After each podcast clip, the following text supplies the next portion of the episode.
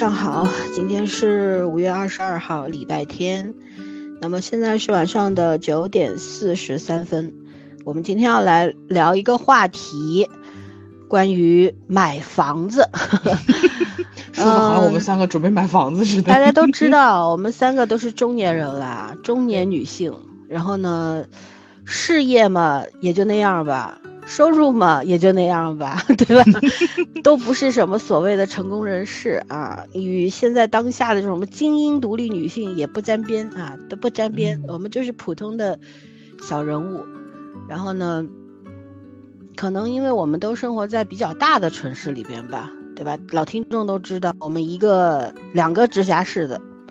还有一个是省会的，大省的省会，所以呢，都是生活在比 较富人比较多的地方，反正人比较多，而且看上去经济比较好的一些城市里边，对吧？但是，说实话啊，各有生活在大城市，并不是大家想的那么好。至少你看，现在上海每天都有人逃离上海，看起来也不是那么美。逃离，这个这个东西，最近这是一股。我我就只能说，祝愿这些离开上海的人能够找到自己想要的，然后离开之后能够获得更好的生活，祝福他们。嗯，因为生活真的太难了，每一个老百姓都面对着 类似的困境，但是又有不同的苦难，所以。就祝福每一个人，对吧？然后呢，我们今天为什么要来聊这个关于买房子这件事儿？其实我们是想要聊，为什么我们仨我们三个人不买房，而不是说大家要不要买房？不是鼓励大家买房的，我们又不是房产中介，我们也不是房产开发商，又不卖土地，跟我们一点屁关系都没有，对不对？曾经我们都动过买房子的脑子。当然，我是有房子的人，我不配聊这个话题。但是我也可以聊，为什么我在我有房子的情况下，我不会再去多添置一些房子作为投资或者怎么样？我可以从这个角度跟大家聊一聊。那么，我们都知道啊，在我们大概呃差不多二十几岁的时候吧，就是在两千年前后，其实那个时候房子是突然就那几年突然。暴涨，尤其是一线城市，对吧？在那之前，其实房子也没有那么贵，但是后来就炒房啊啥呀，各种原因吧。我们那时候太年轻，我们也搞不懂为什么，我们也没有钱，所以呢，也没有在房产投资上面赚到第一桶金。说实话，就是没有钱去买，所以就不存在赚钱这个事情了，这个结局了，对吧？啊，就错过了。当我们现在手里有点积蓄的时候呢，房子已经是我们可望而不可及的东西了，买不起了。对。那就想想当年，再想想现在。有时候我们聊起来说，哎，如果你穿越回去，你干什么？有的人说我们买张彩票吧。我想说的是，我要穿越回去，我买一百一百套房，我就绝对能靠房子赚很多钱。就下半生可以纯粹躺平的那种。是，就当 房东嘛，天天拎着钥匙串去收房租也行，是吧？但是我觉得这个东西都是玩笑话，是不存在的。那我们只能立足当下，讲讲。现在的这个生活环境底下，呃，为什么越来越多的年轻人不买房了？不像前些年、十年前或者怎样，大家就是掏空六个钱包嘛，对吧？小夫妻俩一结婚，双方父母甚至爷爷奶奶都得拿出钱来支持一下这个对小年轻，是吧？家里的宝贝。还有呢，就是有太多的年轻人，我身边有很多同事啊、朋友啊，都背着一屁股的债，欠着银行的巨款。然后每个月收入不低，但是真正留在手里的几乎是没有的，嗯，呃，非常非常难，尤其在我们上海这种城市，你要说收入特别人呃人均的收入应该是北京第一的，对，上海在第二，差不多跟广州这些地方是一样的，差个百十块钱嘛，但是人口数量在那放着对对对，所以我们怎么说呢，就是。哎，上海人并不是大家想象当中每个人都特别特别有钱，特别特别有钱的人非常多，但跟我们老百姓没有关系的，没有关系。对，普通老百姓就是不管是外省市来上海工作的人，还是我们本地的土著，嗯，即便你这个拿了很高的文凭或者怎么样，但也未必能找到好的工作，因为大城市特别特别的卷，对吧？一个岗位有无数个人来竞争，所以就业机会也没有那么的好，资源是很多，但是竞争的人也很多呀。对吧？所以呢，当大家可能看上去好像看天天穿着挺山清水绿的，都看上去道貌岸然的，口袋里没几个银子啊，这也是事实。所以呢，真的要去在上海购买一套房，就像郊区的话，怎么也得三四万吧。可能过了这波解封，疫情解封之后，说不定能掉一掉，但是总体不会掉，因为掉不到哪去。这个房价肯定是国家也要给你守住嘛，不能让一线城市的房价崩掉，是那就真完蛋了。它掉了，就就真的都完蛋了。对对对，所以呢，我们指望什么房价跌一跌，让我们换套房，那已经那就是异想天开，白日梦。对，所以怎么说呢？我觉得越来越多的年轻人已经放弃了买房这个事情，不买房一身轻松，全家人快乐。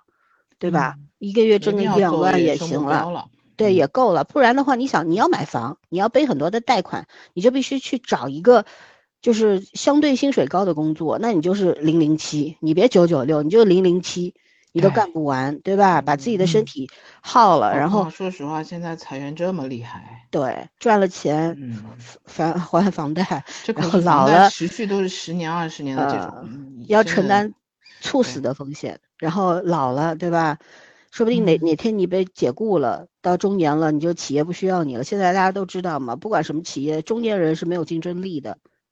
然后呢，可能就被裁员了，或者怎样了？哎呀，那你这个贷款咋整呢？所以呢，越来越多的人去担心这一方面。还有呢，就是现在很多年轻人他对结婚这件事情没有那么在乎，不热衷。因为中国的房产永远是和婚姻和教育教育对。挂钩的那如果说我们婚姻这件事情没有那么在乎了，那就是没有孩子，没有孩子就没有什么所谓的教育，那么房价呃房子这件事情就真的不成为刚需了。很多年轻人也开始逐渐去选择租房，更潇洒的活着，对吧？人生短短几十年，谁也活不了几百年，何必呢？对吧？其实这就是我们的肺腑之言，说白了。但是每个人的理由可能还是不一样的，所以我们先来听听早儿同学是怎么想的，为什么他不痴迷于买房这件事情？嗯，我最核心的理由其实就俩字儿：没钱。因为我很渴望搬出去住，就是不跟父母住在一起，而且我以前就是在上班的过程中，我也租房过。就是我们天津的孩子都比较恋家嘛，我在节目里也说了无数次了。就是网上也有很多段子，确实是，就是天津的孩子脱离父母掌控的那个欲望，可能是咱们全中国最低的，就是特别，呃，习惯于就是顺从于父母的安排，对，所以你会看到，就我们这边。就是不远嫁，这个远嫁可不是说从天津嫁到北京去，我们这儿都不可能出市内六区，就可能挂区都不行，就有可能这个，呃呃，不跟公公婆婆或者说岳父岳母住在一起，但是正好是一个小区，你跨个街都属于远嫁了，就我们这就这么离谱，太离谱了这个理由。你你想想，我去郊区上班的时候，所有人都说我你有病啊，其实你想想我上班多方便，地铁。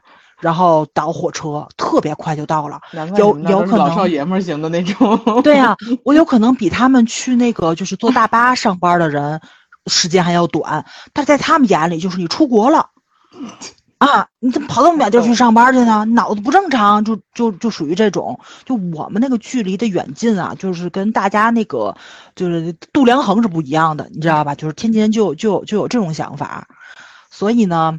这个就是我其实本身就已经不太像天津的孩子了，我就比较渴望搬出去住。但我搬出去住也也也住过，自由是挺自由的。但是说句实在话吧，就是就我觉着跟父母住在一起也没什么太大的区别。方便不方便的，反正那个现在觉得你反正有方便有利弊吧。对，各有利弊。可能就原因就是因为我没结婚，就是我可能就是还没有。特别的学会就是还有一个很重要一点就是，第一你没结婚，但是你父母不催婚，呃也催他们，但是他们已经过了那时候了，就咱已经过了最佳生育年龄了嘛，就那个表已经停了，他不会再 他不会再转了，你知道吗？不 要催育，你不是催婚的。对他们催婚的理由，其实不就想让你生孩子就有个伴儿嘛？但是我觉得我可能已经摆出来这个姿态了，就是父母就放弃了这种。而且在社会意义上来说，咱们这就已经属于怎么说呢？就是，呃，骗子都不会骗你们去卖卵子的那个年龄了，瞧不上我们了，对吧？对，就得瞧不上咱了，对就是对属于管了你都生不出来，功能性 衰退了，没辙了。被淘汰的女人，对，对上次所以谁跟我说说说你现在不用担心被被人贩子拐卖了，年龄那个啥，估计对年龄生不出对来只要不。被没卖错保健品的嗯骗就行。啊，咱脑子还没退化到那个地步，对，可能再过十年，咱也是目标人群。天，这个话题太伤感了。我要插一个那个搞笑的点，今天不是说那个浪姐三还是浪姐四？浪姐三嗯嘛，然后不是说那个王心凌唱个什么睫毛弯弯，又又又说一堆那个男生，嗯说一堆男生就进入了那个应援年代嘛，说啊对说兴奋的说比我 他老婆说娶比娶我还兴奋，然后下面有人说哪儿能应援怎么应援，然后说我很久没玩过这事儿了，但是咱现在孩子家人，咱们就是死了，你知道 吧？这些就叔叔们都活过来了。那也那也不是，那也不是，只是我们被逐渐边缘化了。是的，是的，就是被隐形看不到了嘛，这一互联。网不把我们嗯当主流消费人群而已。嗯，然后呢，嗯我觉得可能跟城市特质也有关系，就是我们天津是一个特别慵懒，还不是成都的那种慵懒啊，我们这个懒是真懒，他们那个懒是慵懒，我们天津就是真懒。就是连钱都懒得挣的那种，就你们可能想象不到，就我们天津有好多饭馆儿只上午营业，或只下午营业，或只晚上营业。为什么？因为老板懒，他就只卖，比如我今天只卖一千你份儿，们应该是生活在欧中国的欧洲人，呃，是的，我们是意大利人，我们是，呃，一 我们是意大利人，对，你知道吧？就就是真的是那种懒，你想象不到的懒虫子都快揭不开锅了，还要休假的那种。对，就是钱挣的够花就行。嗯所以呢，你你也能看到天津炒房的人特别的少，就包括就即使我们是人炒，对我们这儿特别炒市中心、嗯特别学区房的房子，我说句实在话，可能是真正的老天津住的人都特别少，可能是别的城市的。二零一五年的时候，天津就出了一个新闻嘛，我当时拿这新闻我都觉得不可思议，就不能置信的那种。他说是天津市过亿的富翁已经超过了一百个。所以你就知道了，我们我们天津的平均工资为什么这么高，就是因为我们有过亿的富翁。二零一五年已经超过了一百个，但是我们都看不到，但是他们又分摊了我们这些穷人的钱，你们明白吗？被人均了是吧？对对对对对，我们被人均了，我就等于说我跟马爸爸一起平均了一下子，我比你们挣多人均都是过亿的收入啊。对对对，所以呢，就是就是我我们其实这儿人吧就没这么大的欲望，也没什么人炒房，所以呢，就是房子对于我们大多数人天津人的想法，心里面就一个使用价值，有地儿住。就你也能看到，拆迁的时候也很少有有也很少有人拿着这个钱去炒房啊什么的，没有，就是你分房，看看位置合适吗？合适我就搬，都恨不得跟邻居们继续住一起，大家都别离开彼此。然后呢，钱如果说不够或者那房不好的话呢，就尽量留在原来住的地方的那个位置，就还是这样的。因为你看我们小区就三栋楼，但是我们这小区里有好多都是我们原来的老门口的邻居。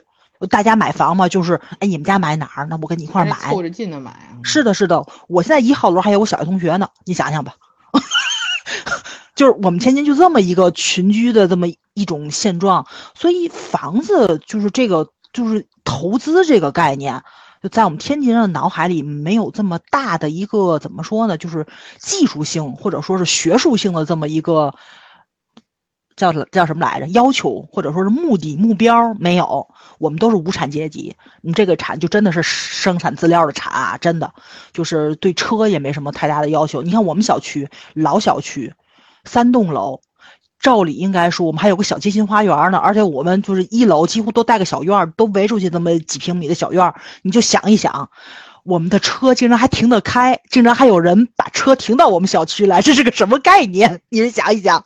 就没有任何可以停车的地儿嘛，我们还能把车找开。习惯了。是的，就大家已经习惯于就出门小黄，或者说是地铁、公交车。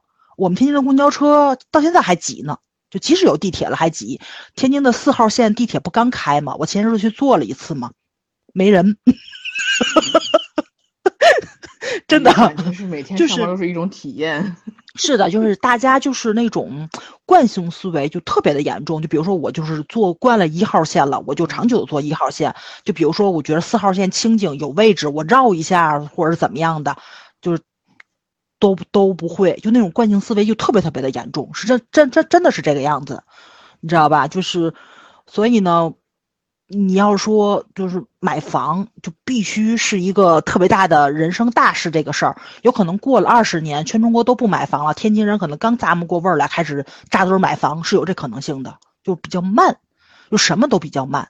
投资这个事情在我们的脑海里也是一个比较慢的这么一件事情，就是发展起来，所以就比较慢嘛。其实我觉得就是懒，根结就一个字儿，就是懒。其实我我本人也是，我也很懒，而且我。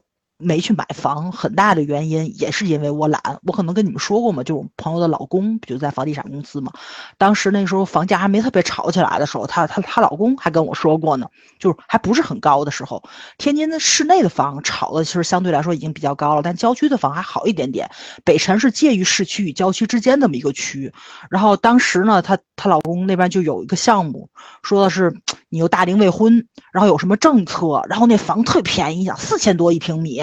那就这个时候，你听的时候就已经觉得超低价。那个时候其实也不是很高，然后呢，现在房价已经炒到两万多了。你就想想啊，就这几年的功夫，当然就是长得不算快，是就是我们长得很慢，这可能就十年的功夫才才才涨那么点钱。然后后来去去聊这个话题的时候，就特别逗。明明他刚开始比我惋惜，但后来他也不惋惜了。就是这个涨那么高，他一点都不惋惜。我们两个把这话题都都已经略过去了，就过去就过去了，不再想这个事儿了。因为他也没买，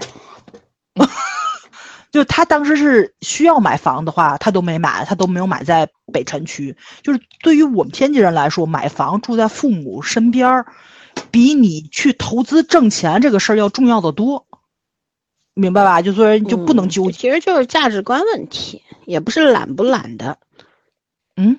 我说就是一个价值观的问题，对，不是什么懒或者什么的原因。嗯，对，就你的排序的顺位，第一是什么？所以呢，就是，就是这种怎么说呢？就是买房的刚需吧，在我们这儿就最主要的就是使用价值，而这个使用价值很大的时候，就伴随着就是你身边的一些个亲朋好友，包括你的社交都在里面。所以这个东西，我觉得可能每个城市真的都不一样，而且呢，我觉得我就已经属于归属感不那么强的一个天津人了，因为我跟我的闺蜜们去探讨过，就将来养老的问题，因为我们好多都单身的，而且也不会结婚，大家就就就经常就开玩笑，跟老森春节我们经常说的是，大家以后一块儿住到哪里面去养老啊，对吧？嗯，我可以借一个房间给你，不要钱。不是说房，不是说房间的问题，就说咱们都没想好去哪个城市定居的问题。那到处住嘛，这里住对对对对，完了吗？没错没错，所以说就是你买房，你连你住哪里都定不下来，那你为什么要去买它呢？就是首先你得你得先定下来一个目标或者怎么样的。当你不知道你未来的生活或者说你要定居的方向是什么的时候，你买房就成了一个很虚无缥缈的事情，对。所以呢，我觉得最主要的原因是我还不知道将来我要过什么样的生活，也不是迷茫啊，就是这个人生规划还没进行到那儿。说句实在话，就包括咱就没有规划，就没有规划。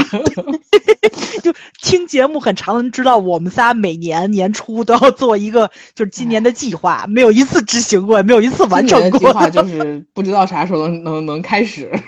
对对，哦，这我们这简简直都不敢做这个计划，你都不知道。疫情什么时候结束？我们两年多没见最不稳定的因素就是疫情，疫情就是防疫。哎，不，也不是，哎，总总之无法聊的这个说法啊，就是这是最大的不稳定因素。所以你能干什么？啥都干不了。有计划有个屁用啊！没错，没错。而且呢，就是，呃，我觉着一个人啊，就是手里一定要点流动资金。就是小小 P 对吧？特斯别经常说嘛，就是流流动资金是最主要。本身确实是这个东西，就是你买了房之后，你手里的流动资金肯定都压在房上了。然后你如果说有什么急用啊，或者说是生病啊，呃，朋友需要借钱，或者说亲戚这边需要什么情况，你需要往外掏钱啊，这都特别正常的一种事情。你一点钱都拿不出来的时候，那个时候真的是太恐怖了，但是买房，朋友呢，你自己手里掏掏不出钱的时候，都比谁都还尴尬啊！没错，没错，对对。我就好在，比如说住在家里面嘛，所以我觉得就是这个吃饭啊、应酬上啊什么的，就是花销并不是这么大。就这个疫情其实是挺让人认清楚自己的那个经经济消耗在哪里的。对，你会发现其实吃是很大的一部分，但是。除了吃之外的很多东西，消耗的东西都不都不那么多了。就出不去的时候，你连妆都不化，化化妆品都都都不需要买了，对吧？嗯，就是怎么说呢？就是房子最大的价值还是使用价值，就你得住它。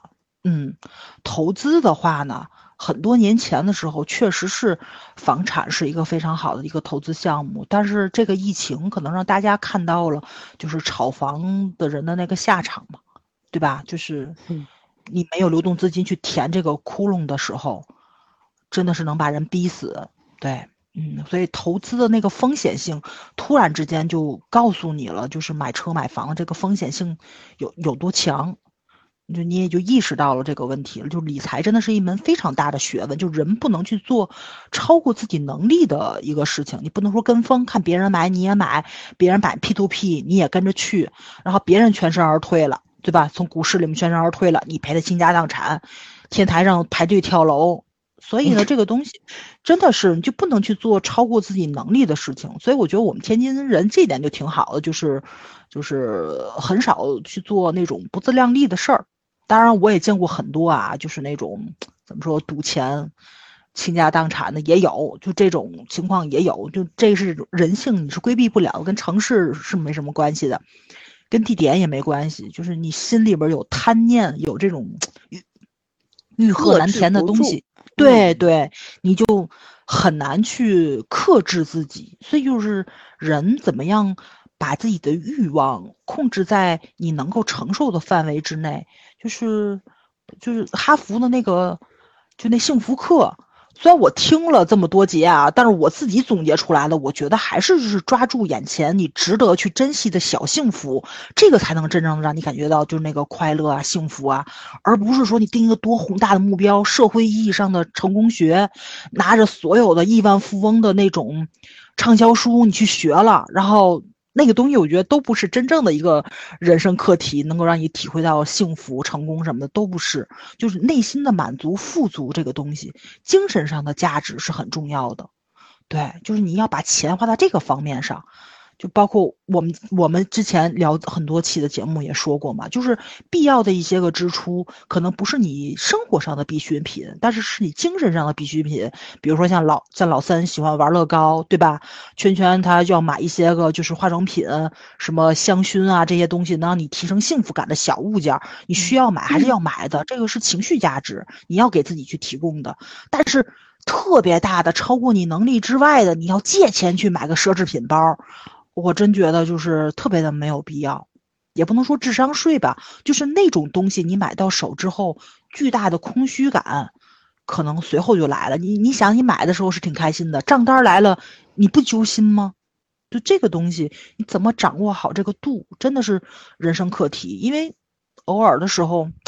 我们也会去想这个问题，就包括有时候我对我自己的这个家里的，就比如摆设啊、装修的东西，像老森他送了我乐高，特别好，但我没地儿放，没地儿放。对，我也觉着，我就缺套房，但我不没钱吗？没有办法，所以那个乐高盒我天天摆在特别显眼的位置，看看也挺开心的。就想的是将来，比如说我哪天断舍离了，扔了点东西，我有地儿了，我再拼出来。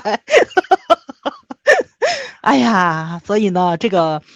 嗯，就看你怎么给自己找乐呵了。对，嗯，嗯，反正我的原因就是，嗯，穷，所以不买房。嗯，没能力。其实不是说穷不穷，真的实在想买是一定有办法的，一定会要去买，就拼尽全力掏空你爹妈的钱包，然后你拼了命的工作，只是你没有这个意愿，就是真的是不太，并不需要。想明白了，幸福感太低了那样。你说老百姓谁富裕了？都挺穷的，对吧？谁也不会轻松掏。穷的程度不一样而已。有的人没错，有的人缺一块，有的人缺一百，有的人缺一万，但都穷。但是呢，主要还是你需不需要？关键对，你现在已经是个中年人了，所以你你也没有婚姻的需求，你也不需要嗯什么再教育，你也没有孩子要去接受教育，什么学区房，跟跟你一点屁事儿都没有。你顶多就是说觉得我可能需要一个小小的空间，比方四五十平米就够了，我去摆放我自己喜欢的我的书，放我的书，然后放我的嗯乐高，然后放一些我自己的喜欢的小摆设。对吧？你仅就这点需求，但如果这嗯点需求也没有那么重要，你在父跟父母同住的情况下也是可以实现的。没错又，何必非要去搞一个嗯房子呢？就嗯是这么个理儿呗，对不对？对，嗯，行，那我们听听圈圈怎怎么说来着？嗯，我好像没有过很想买房子的时候，就是我第一次对买房有一点点认知的时候是大概毕业有个两三年，因为郑州的房价起来还真的就是我我大学毕业那一两年起来的，就是从原先的大概一千块钱均价，郑州那会儿差不多均价一千多吧，绝对不会超过两千，我觉得。然后突然间在三年之内抬到了均就是均价好一点的地段能到一万，差一点的地段也就都四五千的样子了。然后那个时候，嗯，就上班三两三年之后，我我好几个同学就买了房，因为我们当时学金融的嘛，好多都是去银行了，就是本身手里就拿着这块资源呢，很多人自己就当时贷款，因为男生嘛，就贷款买房的好几个。那会儿还能贷到三千多，就是说白了，那会儿我工资大概也就这个数，就是属于郑州的一平嗯米，工一个月工资就郑州一平米房的，是位置还算不错的地方。但是，嗯，有一次去一个同学家参观，觉得哎，有个自己房还挺好的，嗯，但是好像也就那一瞬间嘛，我我始终觉得我不太能接受，就是。嗯，因为我这个理人理财观念特别差，然后我就不不太懂为什么要一个月工资去买一平米，而且明知道这房价是要涨的嘛，嗯就他你你的公司不可能涨成这个样子的，对这个正常人都明白，尤其是国企，但是就是你我我是不太能接受就是这种，而且我因为我是也是跟父母常年在一起住，所以就是而且我们那时候是有宿舍的，就单身单身是哪怕是市区内也可以考虑申请宿舍嘛，因为离得比较远的话。所以房子对我就好像不是刚需，嗯，你想那个时候，包括我在银行实习的时候，就是全部都是浙江过来的，就是什么什么丹阳啊、诸暨啊，就都是这个，对，真的是炒房团。那时候郑州人四千多块钱买一套房的这种，反正我认识的人没有，就除了做生意的可能会有这种头脑，普通老百姓是不会，因为内陆嗯，城市比较封闭嘛，普通老百姓是没有炒房概念的。对，然后，然后就就弄了一堆，就是全是三四千，那整整一页纸手工写的，就明显是一个人写的整个村子来买房那种感觉。我那个时候才意识到什么叫炒房团，而且我就觉得，哇，就就在新区那种当时是寸草不生，恨不得那种感觉，就只是把路有了，然后基本规划有了，周围什么都很不方便的时候，可能二十年前的浦东新区，我都觉得像。就那种感觉的地方，然后四五千平方的房子，老百姓的人均收入才多少钱？所以我当时都不觉得这是个什么，就是说有前途的事儿。虽然我那时候在帮银行，就是 实习的时候在帮他们做贷款整理嘛，但是事后证明胆儿肥的还是有有那个什么。当时我有一个，嗯我记得我们办公室有一个是，他是从那个转业过来的，他当时还没结婚，然后他自己买了一套，等于自己住呢。后来又好像又又炒了，反正他贷款贷了三四套呢，就是银行的人本身他当时也不查嘛，所以贷了款贷了三四套。但是现在那块儿位置区域真的挺好的，我不知道他转手卖了没有。现在那个位置的房子已经，嗯，三四万块钱很正常了吧？而且那个位置还交通挺方便的，就是掉的空间也不会太大。所以我觉得其实当时这个投资人家还是赌住了吧，你不能说是眼光好，就是说，呃，反正是赌赢了。我觉得这这个事儿。嗯，这怎么讲呢？就是一个是你有没有这种意识，另外一个有没有这个运气。我觉得眼光这码事儿，有的时候也是需要点运气的。然后，何况你你房贷不像别的两三年搞得定，房贷通常都是十年、二十年，有的甚至二十多年的。就像我们说30现在，对啊，你现在买一套房，你有没有一个职业能够稳定的三十多年？养它，嗯对，他跟养个孩子一样，是持续长期的在输出啊。而且就说，就像上海好多人说是什么千万富翁，是房子都值上千万，问题是总不能卖了房子住大街吧？就这种东西，它不是说你有就直接能换成钱的，而且就老百姓学到这种资产投资啊什么的这种理论都是西方过来，西方无非就那几样东西，房子算是相对比较稳定的，可是经济到一定程度的时候，房子也并不是能升值的东西，它甚至是一个最大最大位置的杠杆。所以其实，我觉得可能就是这几年、这几十年，中国经济发展太快了，就老百姓从没钱、穷怕了，到一下突然手里多了好多钱，然后就下意识的希望这个钱能更多。说白了，就还是穷的那个心理没有过没有，其实没有其他投资渠道。一个是没有投资渠道，一个心里没有安全感，都希望那个钱再多一点，然后。盲目扎堆，不过这也不是中国的问题，这哪个社会的这种经济发展都是这个模式，我们也没有很特别，嗯，所以反正就是周围你那时候当时买房的人也都能赚到点儿，大部分人是不会赔的。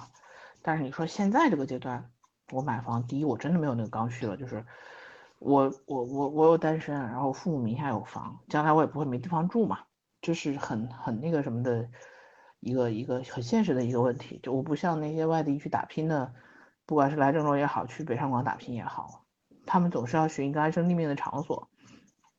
租房虽然很方便，但是租房有一个很大的问题，就是房东呢是可以随时把房子收走的，就是不稳定性也很也很强。嗯，所以我也能理解有些就是年轻人，尤其是那种 从比较落后的地方去大城市打拼的年轻人，他就没有给自己一个回头路嘛。对他们还是很努力的去，对啊，他要很努力的去改变他的生存状况的话，他是需要房子的。这波人大概就是目前房子的刚需人群。但是我觉得随着这个疫情的问题，可能会改变很多人心里面对于投资和买房的观念。嗯，至于说到我自己，就是我一开始是不想买房，后来就变成了在等单位，因为我们单位这种企业是分房子的，也不是分嘛，就是会集资建房那种类型的嘛，然后就一直在等单位，然后我也就没有很很很强烈的要去买房子的愿望，但是我们单位的房子呢，到今天到今天为止依然没什么希望了，就是 随着不停不停的换老板和不停不停的改改革之后，越来越困难这件事情。好在我也没有笃，我也没有笃定的说一定要买单位的房。唯一的好处可能就是会离单位会会，如果有的话会离公司近一点，没有就没有了。但是我从去年开始，我也在考虑要搬出去住，但是，嗯，是用租房的方式。就是第一，现在投资显然不是一个好机会，嗯，第二就是怎么说呢？上班的过程消耗了。消耗的时间太久，有的时候就算你开车没有不方便的情况，但是你那个过程是，人人心里是很焦虑的。我年纪也慢慢大起来，有的时候你把那个时间浪费在路上，你自己的那个状态就会很不好。对，然后每天早晚通勤要一两个小时的时候，你就会觉得那个上班就，尤其是周一和周末的时候，你就会觉得整个人焦虑到不行。嗯，而且你看现在又又有了一个疫情，就是分区防控。我要上班，我我无论如何都要跨两到三个区，也就是说，一旦分区域防控，我上班会很麻烦。虽然我们现在可以实现在家上班，但是说实话啊，咱能不在家上班就别在家上班。第一呢，就是你没有下班的时间，效率非常低。然后另外一个就是你你你你你就会把自己搞得上班下班时间界限很不清楚，然后你没有下班时间，就是你这个生活就弄得很糟糕。然后老板也看不到你。老板就觉得你在旷工，哎，没错，就得在家躺着，搞了一堆事情做，然后他就会觉得你在旷工一样，他反正好几天没看你，他也他比你更焦虑。嗯嗯，所以我还是觉得可能如果情况会稳定一些的话，我考虑今年底或者明年初我要我还是要找一个离单位，因为我们单位也要搬家。我们单位要搬家的话，我还挺开心的，就是换了一个不要人那么多的地方，可以独门独院，那我就找一个离他比较近的地方。我觉得都方便，起码中午会能，因为我们中午休息时间还挺长的，所以中午能有个地方休息一下，就是缓缓神儿还是挺好的。嗯，买房真的就暂时不考虑吧，因为郑州，说实话，郑州炒房炒的还挺凶的，就是嗯，毕竟是大城市，呃，经济经济模式看起来其他产业都不行，其他产业都不行，所以就是整个房产占比非常高，也就是说虚的地方挺高的。虽然有一些区域的房子还不错，但是我综合比较了一下周边城市，确实是房价偏高，就是收入偏低，房价偏高。嗯，所以我觉得空间还是能让出来的。如果过几年的话，真的有这个想法再考虑，但是这两三年显然不是一个很好的机会，而我也不急。说白了，嗯，另外就是我们也讨论了，我们也不能不打算生了。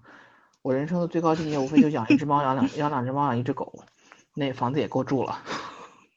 嗯，对啊，我我现在觉得年纪大了以后会需要一个自己的相对私密的空间。但是是不是非要有他自己的房子，这是两码事。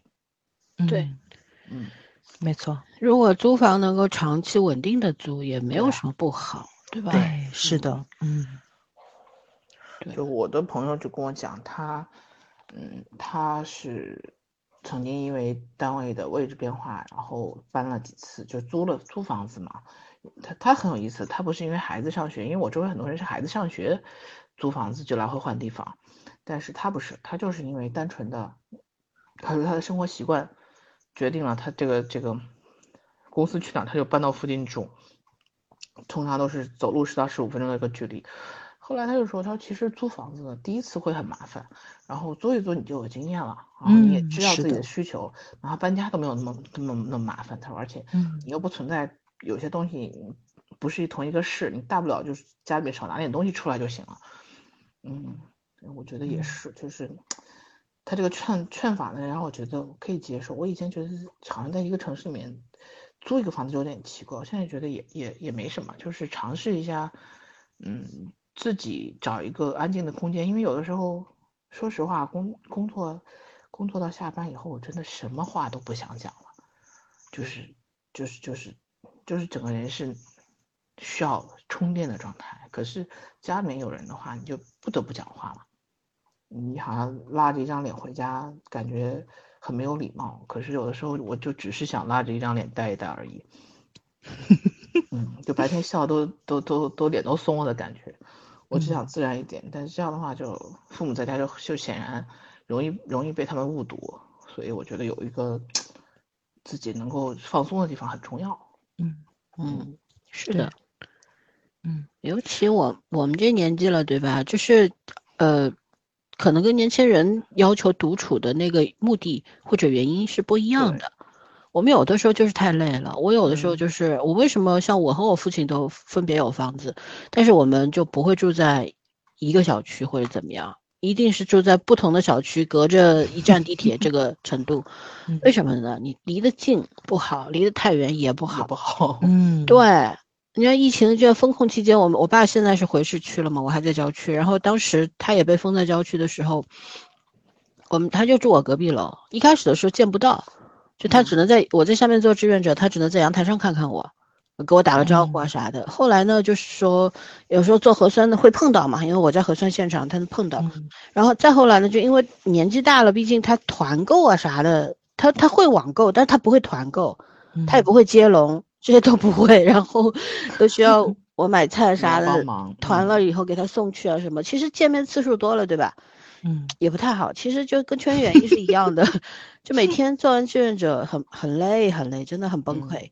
因为你面对的不仅仅是你要付出体力做苦力，对吧？你要做脑子，你要跟人接触嘛，你要跟居委会斗智斗勇，还要跟那些居民接触，然后居民也有不同的。对吧？人就是 百试百样的，他不一样，每个人不一样。有的人他讲理，有的人不讲理，所以你就很崩溃。然后回去还要做自己的本职工作，或者还要做一些我像我们这录电台什么的，就我真的累到一个字都不想说。但是你，我爸又很久，比方说他几天没有看到我了，然后我给他送菜过去，那他看到你，他总是想跟你聊一会儿。但我就是已经累得不想说了，但就是那种感觉就是不行。我如果不说，我爸可能会伤心的。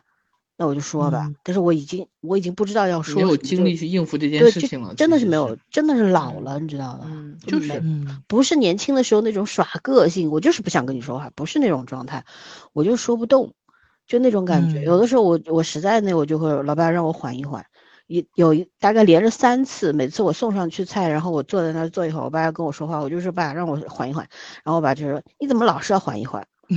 精气神儿已经不成不行。我说我真的吃不消，我很累很累。然后我爸他他想一想，他很讲，他还是讲理的人，他就觉得哦，可能是的吧，那那就算了，你先缓缓吧，就这样。但你遇到有些父母，他可能就很敏感，他会觉得，哎呦，你看我们老了，对吧？你你你们也不把我们当回事儿了啥的，多嘛？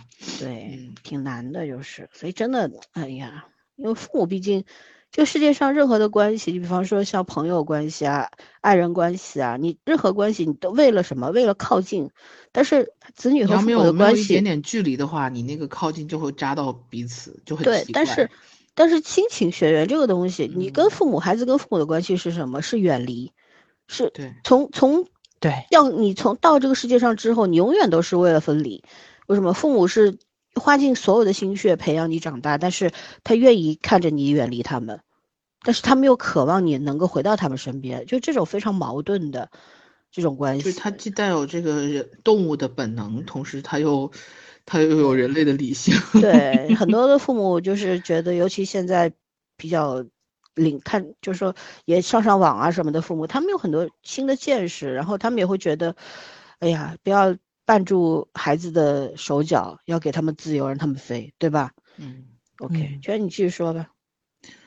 嗯，暂时没有什么，就是我其实没有很很明确的说我不买房，但是我因为我刚需实在是不强烈。嗯，也就是说，如果我要买的话，可能再等一个时机，因为，嗯，我我这一两年的那个观念变得有点多。第一就是说。我还是不觉得买房这件事情是刚需，但是我觉得如果给我有条件去找一个我大，就是我也不要很大嘛，就大小合适的位置也合适一套房子，就是拿来自己装一装住一住，就当自己给自己的人生一个阶段性的总结也没有什么。然后终究是自己的房子，有些地方你可以发挥或者用用心嘛，让自己很舒服或者有安全感的一个地方。因为，嗯，怎么讲啊？前两年就是大家还能。跑一跑出去的时候，有的时候你会会更多的时候是在想攒点钱啊，然后身体要保持好啊，就是可以在跑得动的时候去多出出门看看旅旅游啊。可是，就是说白了，这个这个疫情这一轮，其实我觉得心理上的改变还是挺大的。嗯，就是没有人知道未来是什么样子，也没有人知道到底什么时候能结束。然后在这种情况下，你不能把日子也过停摆了呀。就是说，我们一直在等。你就没有必要了，所以我觉得其实如果有条件的话，我会考虑去买买一套房子，但是这个显然是跟很多刚需的需求是不一样的。嗯嗯，天呐，我刚刚在我的我看着一条就是长了很多角的那个东西叫什么油盐，嗯，然后从那个 空调的那个管道的那个口里边爬出来，爬出来，哎呦吓我一跳，然后我把它灭掉了。哦，我就好冷静，很潮潮湿，你知道吗？这段时间，然那我是五楼，哎，我的妈呀！啊，老三说这个，我想起来，确实是，就是你的房子，其实住到一定年头的时候，会出很多非常小的问题，就有各种问题。没错没错，车子，这都说实话，就是你有的东西越多，你要操心的东西就是越多。消耗品，就它到年头你就得修。你像我们家前就之前装修的时候，我其实应对的就是父母老了，因为你不可能说等他们年纪再上大一点的时候你再装，那个时候他们也遭不起那个罪嘛。趁现在年身体还。好一点点的时候装一装，比如说防滑的东西，浴室怎么去弄扶手啊，这些东西全都弄好了，然后呢就会应对，比如说就是他们这个年龄增长的问题，就这些东西都是得去考虑的。包括咱现在也是，咱现在年轻，你的楼层考虑可能就会就会多一点点。我可以买八楼，我可以买六楼，有没有电梯都无所谓了。等你六十的时候，你就只想买一楼、二楼、三楼了，你就不可能再往上走了。就有有有电梯的时候，你都会想电梯坏了怎么办？就这个问题，其实其实真的是，就是你就是买了房，我估计到年头就到年纪，你该换你也得换，你这个嗯没有任何办法。但是租房就很自由了，我住的交通不方便了，或者有什么问题啊，房东有什么问题，我我说搬我就搬了，嗯。当然你也得有钱啊，因为搬家还挺麻烦的。两两个矛盾点。对对对，没错没错，嗯。说白了，咱买房子也不是自己的，你只有七年使用权。我正好在搜索嗯百度，上面写油盐为什么不能踩死？因为踩死了一个会引来一群。就是那抱卵是吧？就是 哎呦我的娘啊！跟蟑螂一样嘛，就是不能踩死，我没踩死，我只是拿拖鞋把它拍死了。那一回事好吗？天呐天呐，那也也就是说晚上可能他会来报复我嘛？你不要不要不要想这个问题。你要不要搞个什么新白娘子传奇那种？对，你看这这个怎么说？这个而且我们这我这个房子是新的公寓房，也就十年房龄不到吧。道的问题估计是。嗯，就是潮湿，不是别的原因。我跟你讲，为什么嗯最近生态实在是太好了？是的，是的，就这俩月人都关在嗯家里边儿，你知道我们小区里边还有蛇，对，就是那个、嗯那个平时大家都有呃工人去，就是管园艺的都会、哦物业的人都会处理处理，嗯，呃那个定期割草呀，然后把那些多树枝多余的树枝剪掉，然后嗯冬青树啊啥呀都会修剪的。那现在不是都没有人手了吗？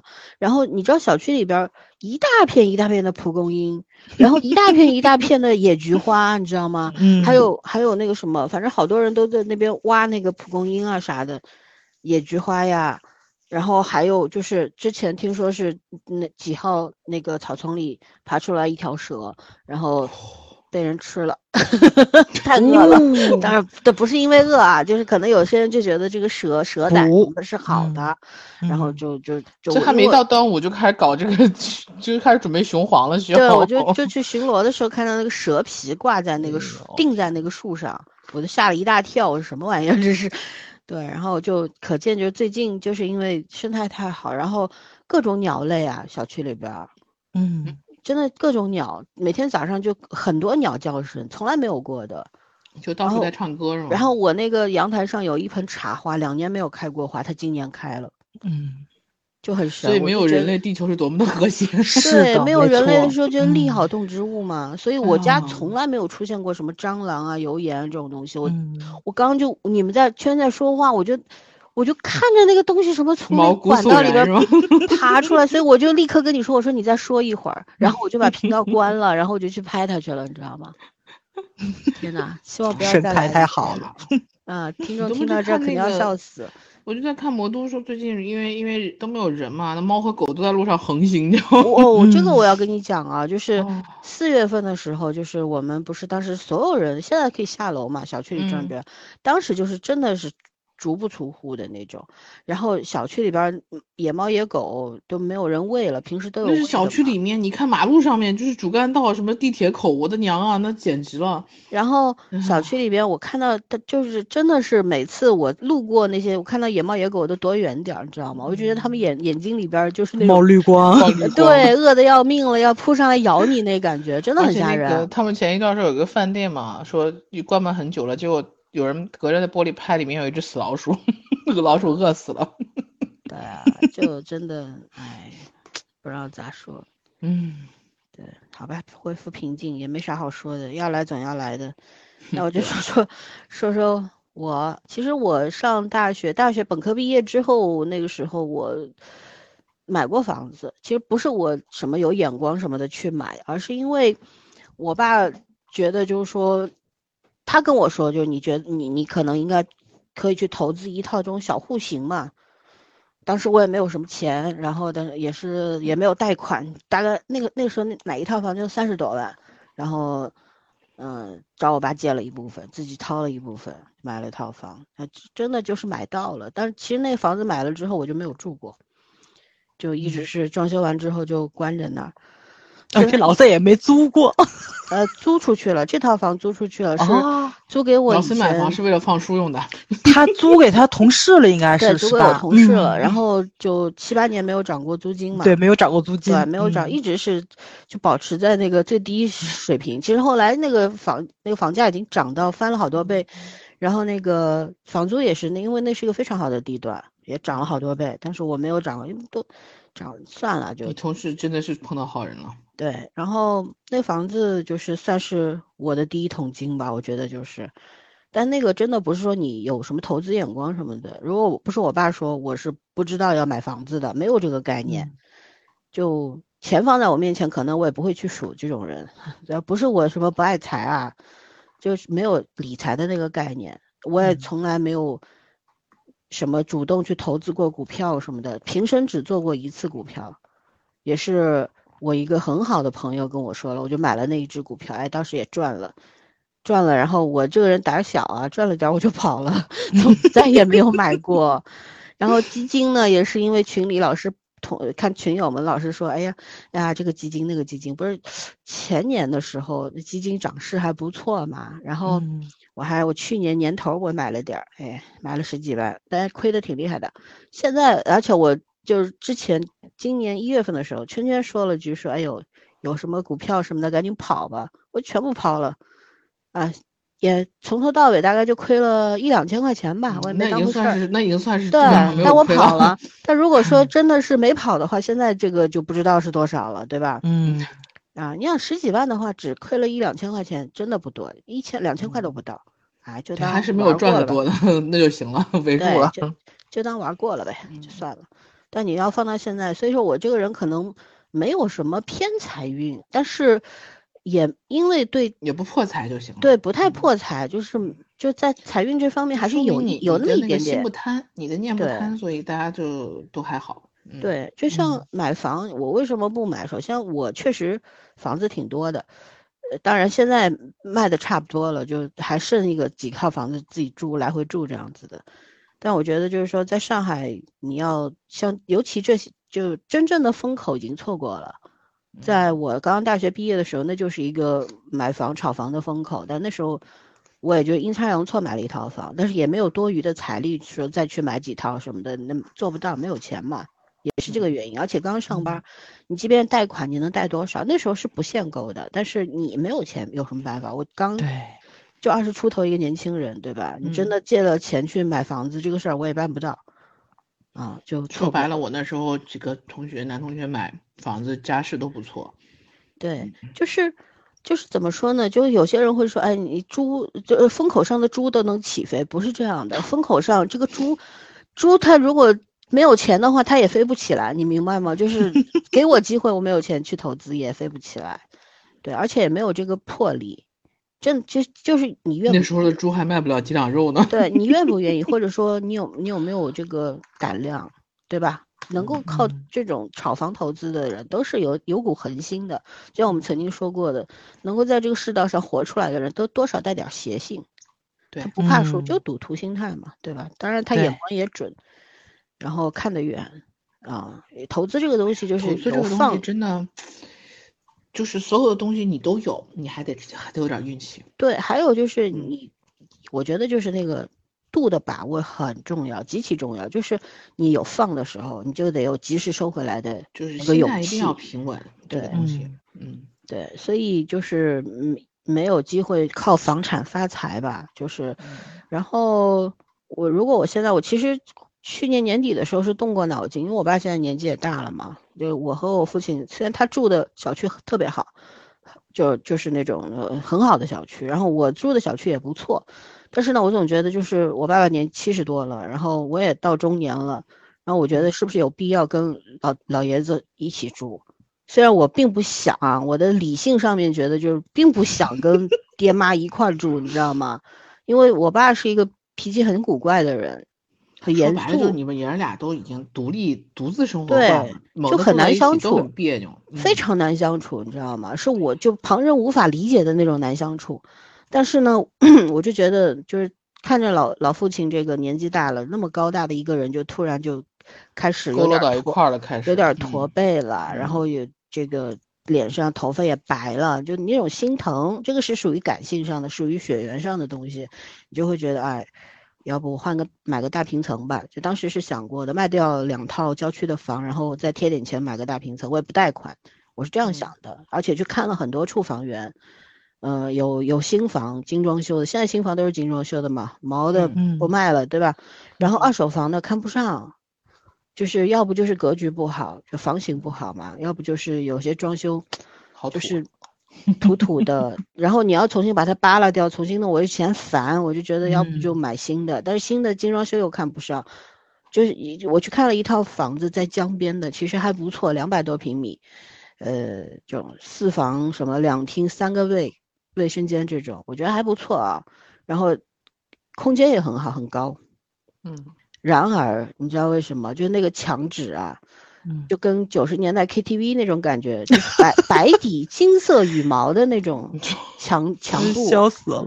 哇，我天呐，我说这这什么审美啊？这嗯是对吧？而且小区设施其实还可以啦，它用的净水系统呀、新风系统啊，然后中央空调，还有那个所有的那个门禁之类的保，呃就警卫系统什么的都都用的符合国际标准，牌子都很好。还是还不错吧，整体还不错。对，而且那边也不贵，它属于城乡结合部，六万多吧，嗯，我觉得还不错。哦，上海这真的这个房价太便宜了。对，但是它正常了已经。就是因为那个该死的墙布，然后我你不能给它扒了，自己重新弄对我当时吗其实想，如果我再看看别的地方的房子，然后我如果觉得没有什么可比性，还是这边好，我就想好了，我就先买下来，然后重新弄一下，对吧？我不要嗯墙布，我就直接重新粉刷一下就完了嘛，把这个扒了之后。但是呢，后来不就疫情了吗？就开始三月份就紧张了嘛。嗯，本来是打算四月份它有第四期，它那个盘盘特别大，一二三期就是都是等于说是次新房了，虽然没有卖掉，但是要不留下来的房子没卖掉房子，要不就是户型比较大，要不就是房型比较怪。那我去看那个二百多平米的，其实还行，但是我当时想的是，我等一下那个第四期的新盘，当时说的是四月六号开盘，我就想我等吧，结果你怎么等成这样了？对，就等成这样了。然后，但是我这两个月心态变化非常大，我就觉得不买了。为什么？我觉得首先，嗯，安全感没有了。没有安全感了，真的就觉得不值得做这件事情了，你知道吗？这个嗯是非常明显的一个心态的变化。因为你想，即便它六万一平米，二百多平米，那也得一千多万呢。嗯，对吧？你现在其实钱这个东西到底以后还有多大用，或者怎么样？我是有这个钱的，可是有这个钱之后，我就觉得我如果一下子把这个钱花在买一套房子上面，会不会不值得？就有这种想法，对吧？因为现在真的这个这个疫情导致的，大。哎，这个不稳定因素实在是你无法估量的。嗯，你根本我三月份的时候，我哪想到上海会变成这样？嗯，这这就那其实都不需要两个月，就十几天的功夫，颠覆了我整个几十年人生的认知，你知道吗？对，太颠覆了，所以导致我就觉得我还有必要在在我们国家这片土地上买再买一套房子吗？就有这种想法，你知道？然后嗯，所以这个打算就作罢了。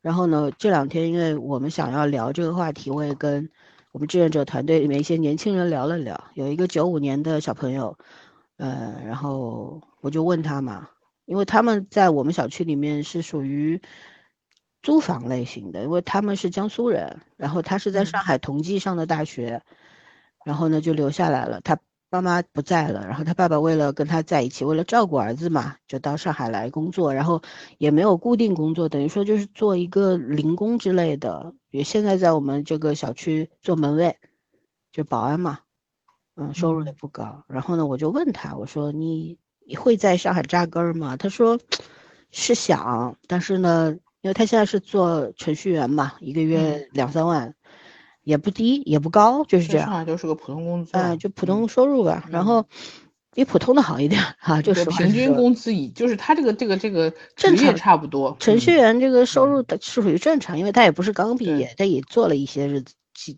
就做了这个几嗯年了。资深程序员，对，九五后啊九五年嘛，你想想看也二十七八了，对吧？然后有点轻，对，现在就是说他，他就说，他说我是想买的，因为他工作几年，他那个金已经交到可以买房的那个程度了。嗯，然后呢，嗯也现在现在在赚积分，等于说想落户啊什么的，不想回老家了，没有什么可留恋了老家。那他说他之前是想很想想要买，因为我们现在我们这边的这个小区房价不贵的，然后呢，他就觉得贷点款啊，然后根据自己的收入还是还得起，跟自己跟父亲就有一个在上海有一个小的家了嘛。我们他打算买个七八十平米的房子，也是因为这个风控之后，他产生了巨大的变化，他就跟我说，他说不买，他说觉得没必要吧，因为他本来不是有钱人，然后就如果说要拼尽全力贷一贷几百万，然后在这儿买一套房，那哪天他要是公司倒闭了怎么办？对啊，嗯现在他说好多人都有这个问题。他说我们公司，他说到现在就是也算是很好的一家这种互联网公司，然后他现在拿的是什么？呃，基本基本薪水打七折，而且这个属于还属于比较正常的。他说也有打五折、四折的。嗯，然后他说我这点怎么弄？如如果碰到这种情况，一封二封的，我拿什么去还贷款？他说现在嗯至少我现在租房的话，一个月就三千多嘛。他压力不大。嗯对，三千多对于来还他来说是可承担的。然后我就说，那如果你以后要结婚，考虑吗？他说结婚 顺其自然吧。但是他爸爸当然是希望他结婚的，但是也说他不小了，经常跟他聊。但是他觉得哪有时间结婚啊？一天工作嗯十几个小时，这个真的不是刚需啊。他说没有时间谈恋爱。他有女朋友，在那个呃没有时间谈成。都就就是只见过几次面，你知道吗？就等于说是网友奔奔现了，但是呢，人家成都姑娘怎么可能来上海？然后让他去那边，他又不去，他说我不去，我我我去我我爸怎么办？他说我肯定要留在上海，也就是说这个恋爱关系迟早是要完蛋的。所以呢，他他跟我说，他说我其实也没有很上心，就是觉得嗯。嗯，能成就成，不成拉倒。呃，一个人对一个人过也也可以。我说，那你也没有爱人家爱到死去活来。他说爱个毛线了。他说就见过几次面，怎么爱啊呀？根本没有啊条件去爱嘛。对，没有条件爱。他说我也没有时间去哄女朋友，他也没有时间来理我。大家都是在拼拼搏的这个阶段是的，啊。他说这个感情就是人家的感情时有时无那个状态，你知道很清淡了已经。就就听他讲这些，就年轻人自己讲的时候还蛮乐观的啊，但嗯听起来是有点心酸的。实际上，其实你听得出来，他生活还是其实蛮比较辛苦的，稳定的，很辛嗯苦。然后前两天嗯说那个就是带着那个运动手环嘛，突然就嗯心率加速一百多，就坐在那哎儿呦天呐，干活就一百多，跟我有那个有一段时间也是这样的，累的一样对就坐在那儿嗯一百二十四，手表震动了，我的天呐，吓死了，就那种。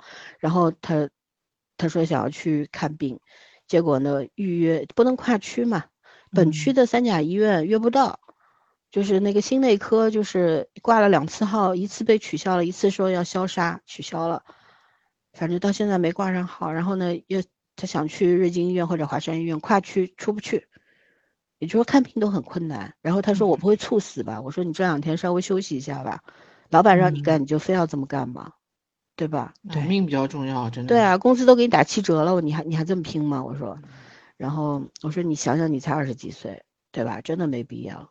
然后他他说好，那我周六日就坚决要休息，不加班了，就一直在工作。他说三天只睡了八小时，哎呦这是要猝死啊！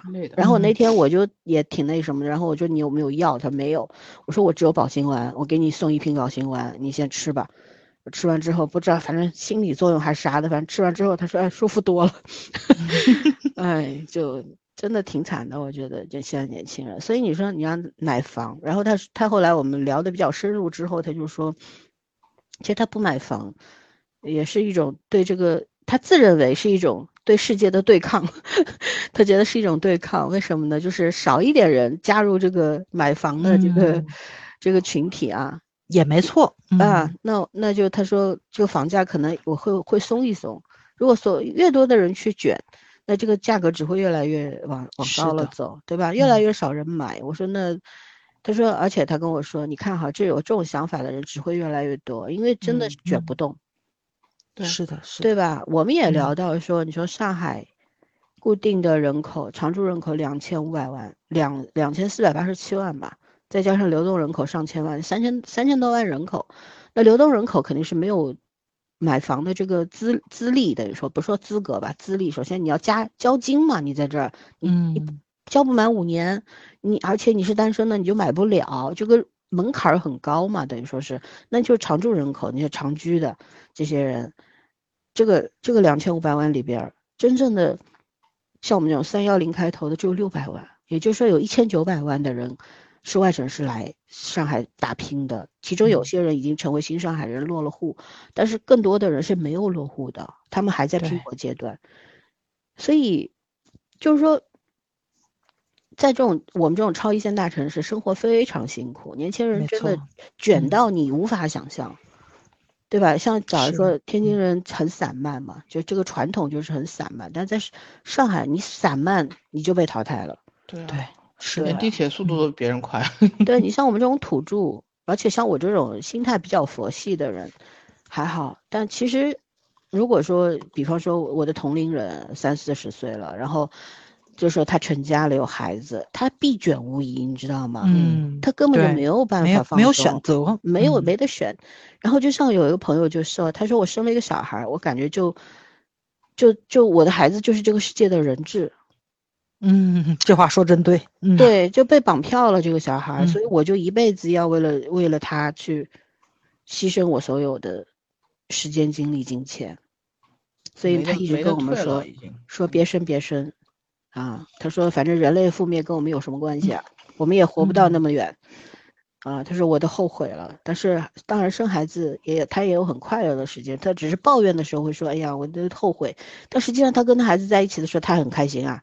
嗯，对吧？对，所以这个东嗯西有得有失嘛，对吧？像我们这种没有小孩的，也体会不到那一份快乐，跟孩子在一起那个幸福感，我们是体会不到的，也只能羡慕人家的份儿，对吧？这个东西嗯就是选了，也没有什么一一定要说，哎，女性必须要生孩子或者怎样，我也没有说，哎呀，为什么有些女人不愿意生孩子？我觉得这种问题根本就不需要去讨论，愿意生就生，不愿意生就不生，根据自己的实际情况来。有什么值得嗯讨论的？女人的子宫那么容易被你们，你们为什么那么乐于去讨论女人的子宫这件事情，就很蹊跷，对不对？嗯，不要总是去意图绑架别人，你要生你自己生好了，对不对？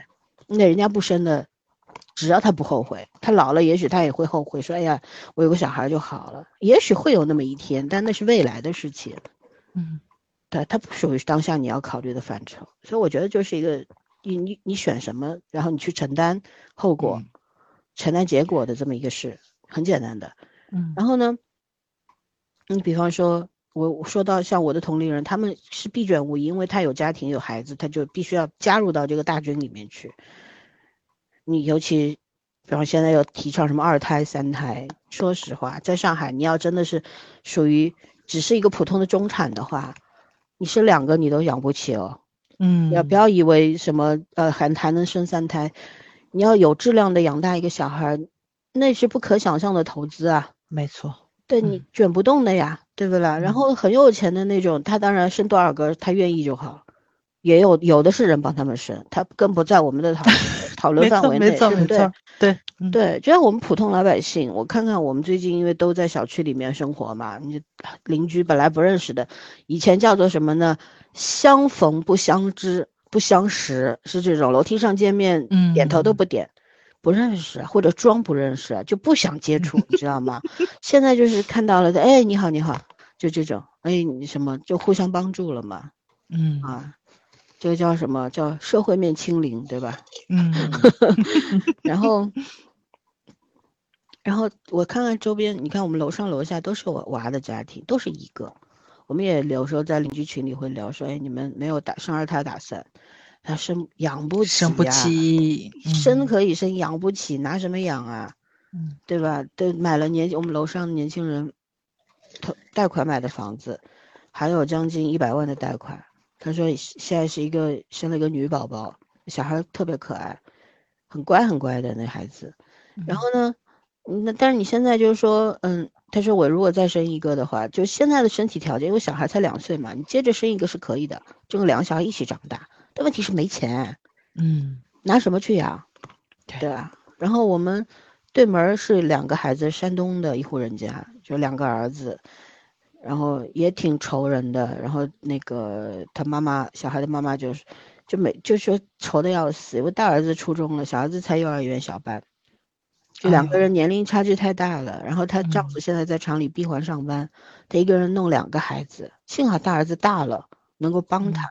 她说要两个小孩子，两个男孩子的话就完蛋了，对吧？根根嗯本就照顾过不过来，所以就每家把家拆了，对他们是在我们对门买，他是买的房子，也是去年年底的时候买的嘛，嗯嗯，就是反正也算是房价往上涨的那个阶段买的，所以呢，嗯哎，也背着贷款，生活压力非常非常大，都特别不容易。对，嗯所以你说买房买房，我们这边也没也不算学区房，好学校也是没有的。现在学区房也快取消了，对，嗯，就是就是。一直在变。我嗯现在在郊区嘛，宝山区嘛，嗯，没有没有回市里面，然后这边就是没有，周边就没有什么好像样的学校，你知道吗？就是普通的这种小学、中学这个样子，没有所谓的重点，更没有嗯私立，没有民办，都没有的。所以呢，这里也不存在所谓学区房什么的。但是就即便如此，啊，也有很多人买不起这里的房子。是的，所嗯以说说到底，不就是穷吗？嗯对，普通人想要一个家，中国人是有有一个根深蒂固的概念，叫做传宗接代。对，嗯所以你说防疫，人家说后遗症，这个生殖器会变小，你看那些男人吓的呀，传宗接代传不下去了呀，要断香火了呀，是不是？嗯是有没有这个原因？你你说说看，我没有嘲讽他们的意思啊，是真的有嗯很多人这样想，他一提这个你生殖器问题，他就慌了，你知道吧？慌了，对，对，嗯还有一个是什么？有很多人觉得你传宗接代，你必须得有房子，房子在在中国人眼心目中代表家，没错，所以很多嗯人他知道租房可能压力很小，而且租房自由，但是正因为是租的房子，他不会精心去打扮它，不会去铺上你喜欢的颜色的地板，你也不会在家里面做很多你喜欢的装饰。为什么？这是别人的房子，这不是家，不是没有家的概念，没有家的那个温度，所以大家都都想买房子。但是这个东西是什么？是建立在你是有购买能力，或者说你所有人家里所有的人掏空钱包，还是勉强能够支付一个首付的基础上的。但如果说这个基础没有，那那就是事实问题。有太多的人现在就是没有，对吧？我嗯们小区里边业主群里边人不算多，那四百多个人吧。其实小区里边一千四百多户呢，为什么只有四百多个业主在这个群里面呢？是因为大多数人不住这个小区，房子都是租掉，所以我们小区是租户比业主多，嗯明白吧？租户在大居民群里边，只有业主在业主群里面，是这个样子的。然后就其实我通过我这两个月的观察，我觉得即便大家实现了社会面清零，但是租户和这个业主之间有天然的屏障，就 没有办法真的做到有效的沟通或者怎样，真的存在阶级之分，很残酷的。对，然后我也去，因为我们有有时候要去发抗原什么，就看到有一些住户住，就是把人家房子搞得也乱七八糟的，也挺多的。所以我觉得，可能中国人为什么那么在乎家，就是因为你如果有一个房子的话，你会精心对待它，你会爱护它，对吧？嗯，没有没有房子，没有归属感，不踏实。但是事实是比人强，当这个不安定因素越来越夸张，你原你都无法回避的那个程度的时候，你就不得不去想，嗯、嗯我我所要的安全感真的仅仅来自于房子吗？对，对不对？然后嗯现在你看，又说到风风控这个事儿，这俩月住在豪宅里和住在普通的贫民窟里，一开始的时候那十天区别不大的，当然后面又因为住在豪宅里的人必然有权有势嘛，对吧？他们得到的嗯资源很多，所以他迅速的就回到了他自己想要的那个生活状态。但是不得不说，最初的那十天，四月一号到十号，没什么多大的区别。嗯，是没什么区别。为什么物流停了对所有人都是公平的？你谁都拿不到东西。所以当时我有一个闺蜜就跟我说，她说：“哎，住这几千万的房子有啥用？嗯还不是要去跟几万块一平的没啥区别。对，还不是要去抢团购啊？嗯几十块、八九十块买一包湿垃圾啊，对不对？嗯有什么区别啊？但是到第十一天的时候，他们的生活又不一样了。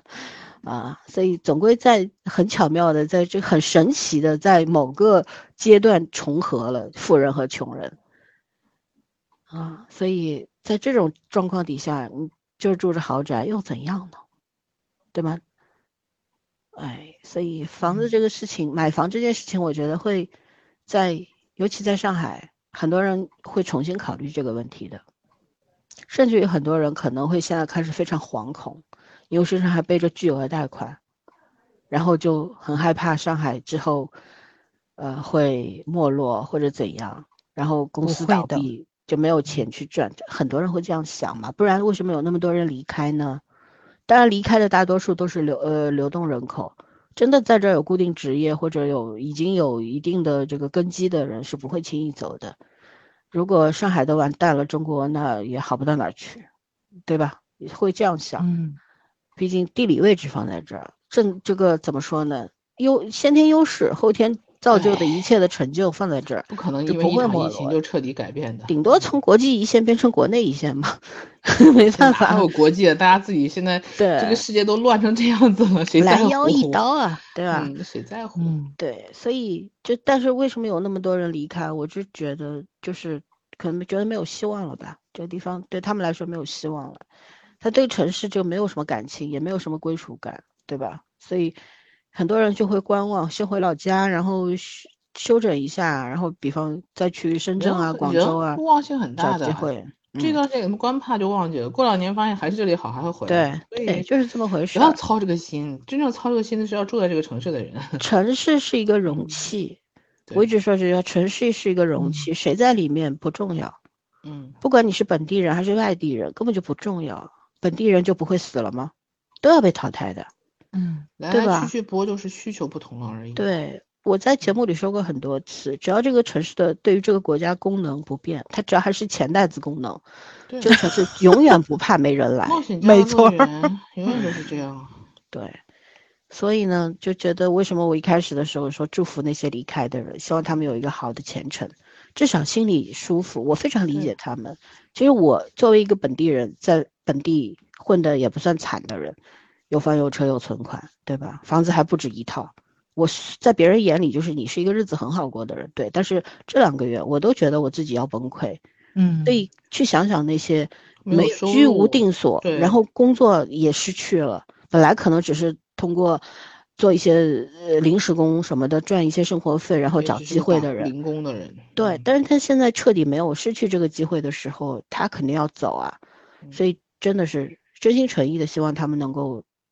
内心能够安定下来，然后再想一想，再去找一些新的机会。因为还是那句话，我们所有人都要往往下看，去看那些生活不如意的人。要往前看，我们总总要活下去嘛。对，就是，嗯，怎么说呢？就觉得之所以会今天聊聊这个话题，我们其实不是为了炒房，对，不太。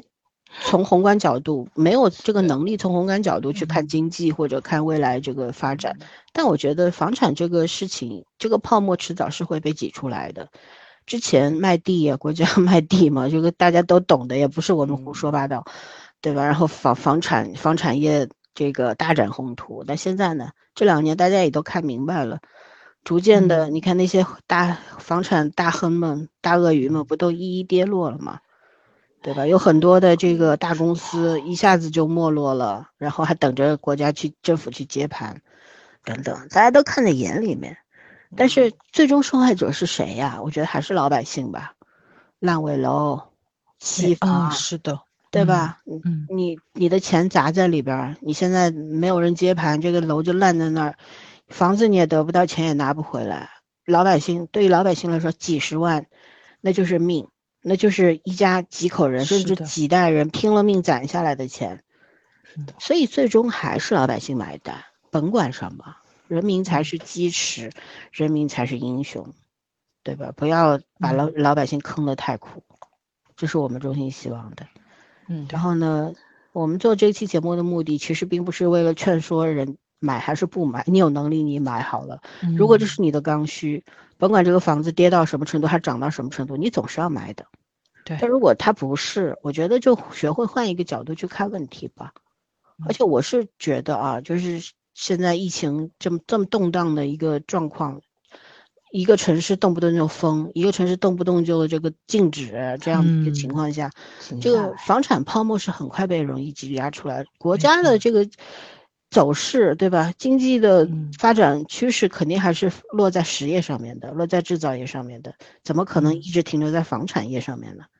房地产上面呢？所以呢，这个经济泡沫是会被挤出来的。那可可能会震荡一段时间，这个震荡期过了之后，就会趋于平。平静，然后到一个稳定的状态，但这个过程可能要很久，几年、十几年，对吧？那在这个过程当中，又会牺牲掉很多人，嗯，你就只能祈祷自己不是那个被牺牲的人。所以这个时候，不要拿出你所有的积蓄，并且背上贷款去买房，对，先租着，先观望着。就咱们这代人的数量太可怕了，八零后、九零后有五亿人口，就你现在。就是上升通道嘛，对吧？大家都是一个卷的状态，你买房也是卷的状态。你想想，你退休的时候也是一个卷的状态，就是你的竞争者是非常非常多的。咱们这一代人怎么养老？你现在就得考虑这个问题。养老金以后还有没有都不知道。是没错，就因为咱们的下行其实是一个倒三角的。倒金字塔的状态嘛，就咱们上半辈子活得太容易了。对，咱们能把上面的就是几亿的老人养了，但是咱们是五亿的人口，底下的人可养不了咱们的老。这个问题就你一定要把它放在前面去想。我觉得现在想可能都属于晚的，因为你不知道后面的经济走势是怎么样的。因为现在咱已经开始有经济压力了。你想想，你连娃都不打算生的时候，你就应该考虑这个问题了。你还指望着国家给你养？是的，没错。嗯。是，而且你看，看大家都看过核核定本吧？我们小的时候，我们是正好八零后轮到计划生育的那一代人，其实从七十年代末就开始了计划生育，对吧？如果我们有一个哥哥或者姐姐，我们就不存在了。嗯，对，对吧？我们这些逆子就不存在了。对 对 对，然后其实那个时候就是。要少生孩子，多种树，对吧？计划生育，呃，少生点，就你不要生孩子，国家会给你养老。然后现在就变成了不要指望国家养老，要靠自己。然后现在又说说你要生三胎，孩子给你养老，不要指望政府，对吧？这个口号一直在变。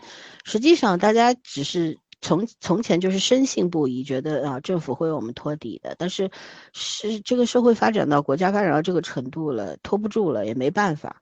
对吧？而且我们也不敢妄议什么，只是觉得到我们这代人现在都要六十五岁退休了，我们先活到六十五，这是第一目标。第二，活到六十五以后，争取再多活二十年，多拿几个月的退休金，要不然，嗯，就白交了呀，对吧？现在你像我们爷爷奶奶那代人，就八九十岁这代人，他们是为这个国家做出过巨大贡献的第一批人，新中国的第一批人，对不对？然后他们现在。拿的这个养老金其实就是我们父母辈或者我们这一代人交的，没错，父母辈可能都没有怎么交过，就我们这一代人开始交的。那以以后呢，年生育率越来越低了，然后小孩子不出来，那谁去给我们交养老金？嗯，对吧？我们的养老金现在已经这个养老金这个池子已经越来越空了嘛，里边嗯都是国家我们也不知道了，对整体调剂的，然后的就宏观调控的。有些城市有结余，有些城市亏得一塌糊涂，没有钱。包括现在不停的防疫、不停的封城啊、核酸呀、打疫苗啊，这些钱都是从医保里边出的，羊毛出在羊身上，医保谁交的？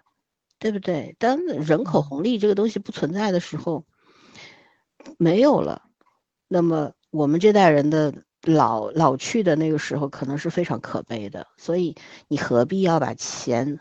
买在花在买房子上面，你只要家里有房子，你就跟父母住一住，怎么啦？对不对？何必就为了什么去就就当然有钱的人你随便买啊，我是说普通的家庭，不要逼着爹妈什么的掏出所有的钱去为你付那个首付，然后你背一屁股债，一直活到你退休。可能退休都没有还完，搞不好还后面还得他爹妈对，咱们就算中间非常一路顺利，没有被辞退，没有被裁员，公司没有倒闭，你就正正常常的到了六十五岁退休了。你这时候还要考虑，首先你贷款还完了，第二你的身体是 OK 的，没有那么糟糕，不用天天去医院，没有什么大病，对不对？然后你能多活个十几年，然后你能够拿一些退休金补补偿回来。但这一切建立在什么？建立在医保和退休金还存在目前我们的。制度还是正常执行下面的这种。但你过了个几十年，你知道啥呀？嗯，真没钱了，你能咋地？是的，是的，嗯，对不对？所以，我我就现在不是又要说，之前我看到一个新闻说要，嗯，什么缴纳什么社会类型的什么养老金吗？啊，是的，是的，嗯，对。然后我问了一些朋友，我说你们交不交？他们说为什么要交？既然这个交上去了又取不出来，那我为什么不自己存起来？他们说这个好像也是跟欧美学的，嗯嗯，但我可以完全去买一份商业保险呀。是的，嗯，对不对？所以，哎，这个事儿就不能深聊。你教的，对大家去想，如果说这个不是强制性的，你完全是可以选择不交的。但你现在我们有工作的人的话，你工工资里直接给你扣了，交也交，不交也得 交，对不对？就强制性的，没有办法。所以以后我就觉得，就这个属于我们这代人，我们这代人可能是很幸运的一代人，八零后。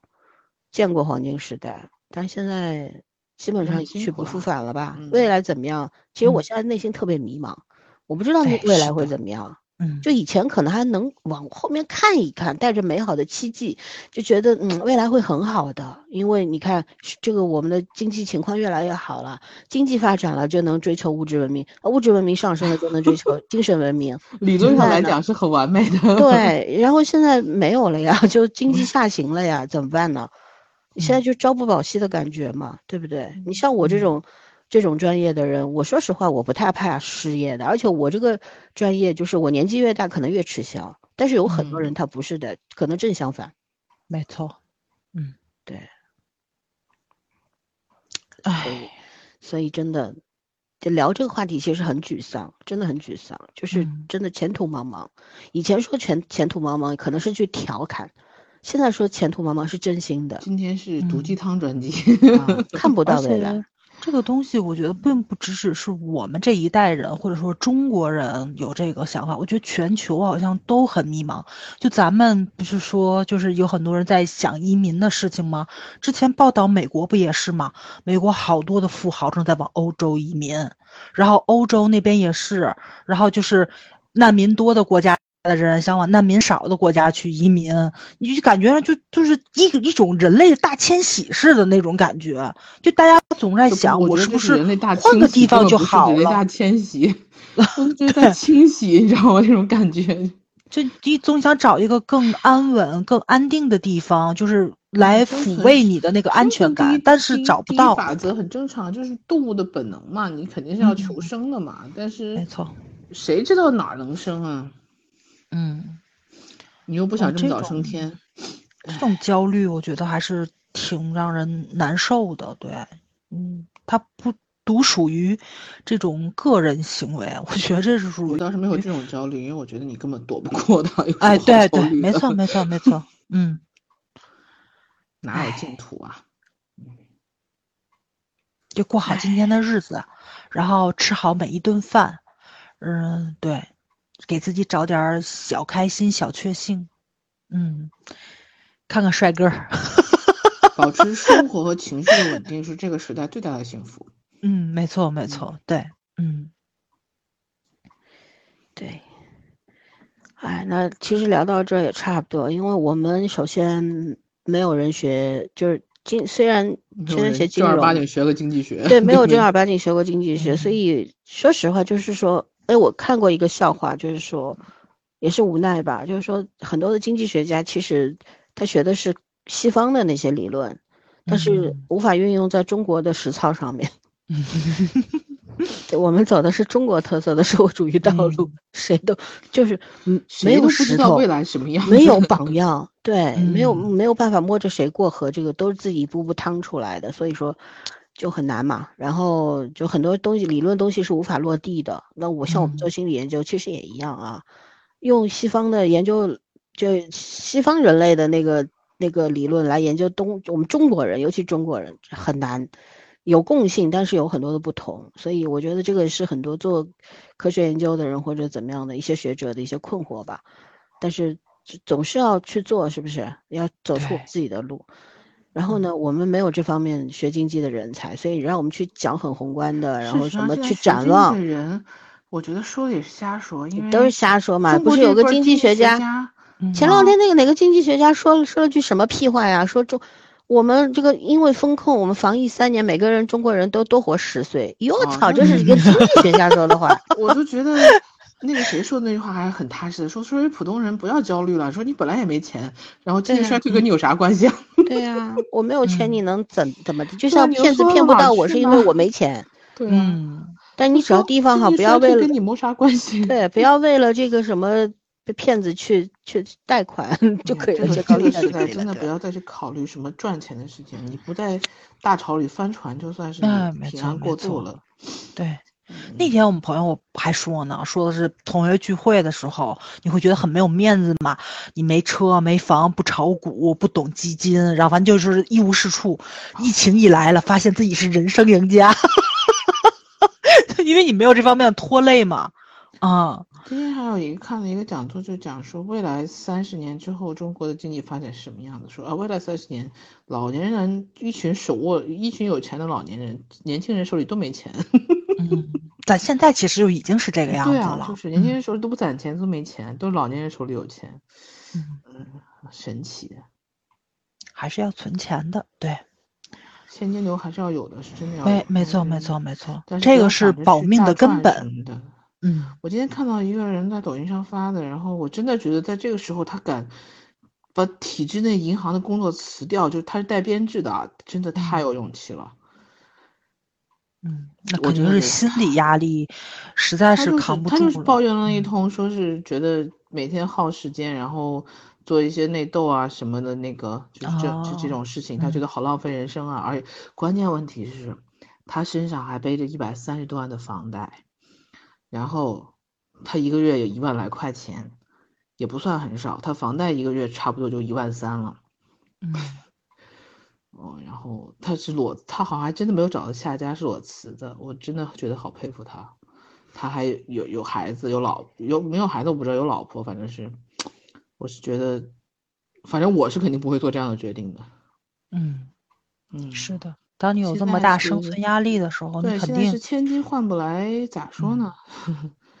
千金换不来一个编制啊！现在这个年代真的是，哎，没错，对，嗯疫疫情期间或者疫情之后，考公依然只会数倍的增长吧，人没。错，我们嗯单位现在连普普通通的那种招聘社招，都就因为我们基本上是面向体制内招的嘛，面不不太不在面向公司外招人，招的很有圈，全都是国外回来的那种名牌大学的，呃那个研究生啊什么。藤校的，对啊，真的是藤校的好多啊。哎，嗯这真的是，你看之前北京那个什么博士，这那个叫什么做社区工作人员的，嗯，对，对好多博士、博士后国外留学他们不会走久留的，他们只是把这个当一个跳板。板，嗯，对，主要是为了进体制嘛。嗯是的呀。可问题还是体制内的编制终究是有限的而且现在体制内编制压缩的很少，说白了，你是藤校有啥了不起？你后后而台都不一定，早晚也是。而且主要还是不安定啊，不安定，所以大家只想要一嗯个铁饭碗嘛。可是他们钱也不多，而且有与生俱来的优越感。就是我朋友好多朋友不还不还在相亲嘛，只要嗯见了体制内，哪怕说事业编的男的，呃嗯嗯、甭管离没离过婚，甭管挣多少钱，优越感特别足，姿态特别足，就那种选妃的姿态，你知道吧？真的都不知道是谁给他们的勇气就是不会丢饭碗呀，啊！对，不会就是那种然后会有福利，会的呀。在这个年代，你别说这东西，到慢慢的真的就是优势啊，啊天，就是很尴尬的一个现实，很尴尬的一个现实。接受不了。就是我可能还停留在那种就是性情相投，你两个人三观能不能对到一起去，性格好不好你要是因为这种这嗯这个相亲标准，你早就嫁人了好吗？啊？这倒是没错，对你不用熬到现在了。嗯 所以事实上你就没有这个需求。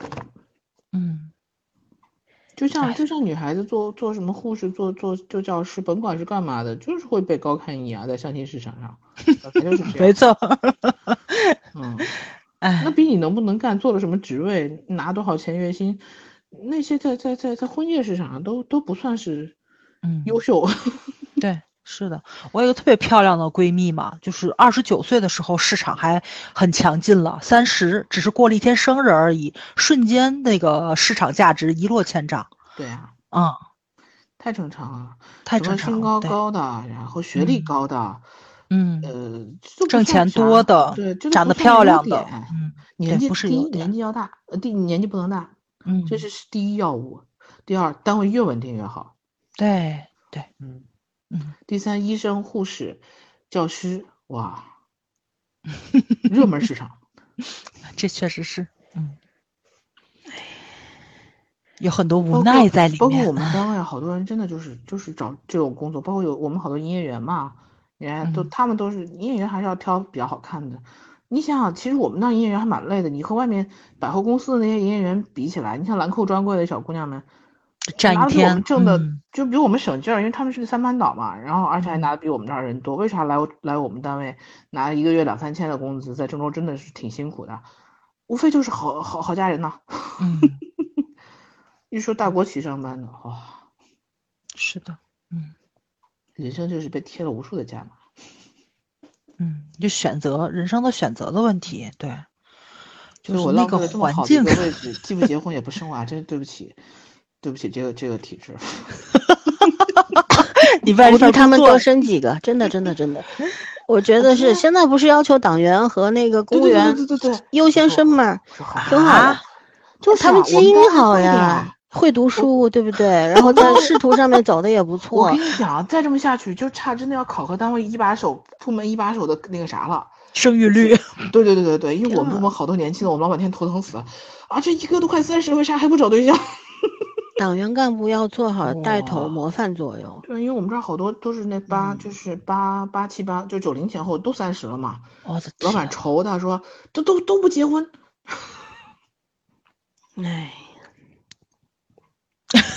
好魔我幻是心想说，你不是？天天把人，你天天把人都搞成忙成这个样子，恨不得七乘二十四小时，你哪有空去给你结婚去小啊？儿同学还是很幸运，没有见过这些乱七八糟的事儿。嗯，你真的是没有在体制内待过，我我都觉得你有些事吐槽，我都一点感觉都没有。对你有时候吐槽，你觉得你已经很难接受了，我就风平嗯浪静。我觉得这才哪到哪儿啊？这是 这也这也拿来吐。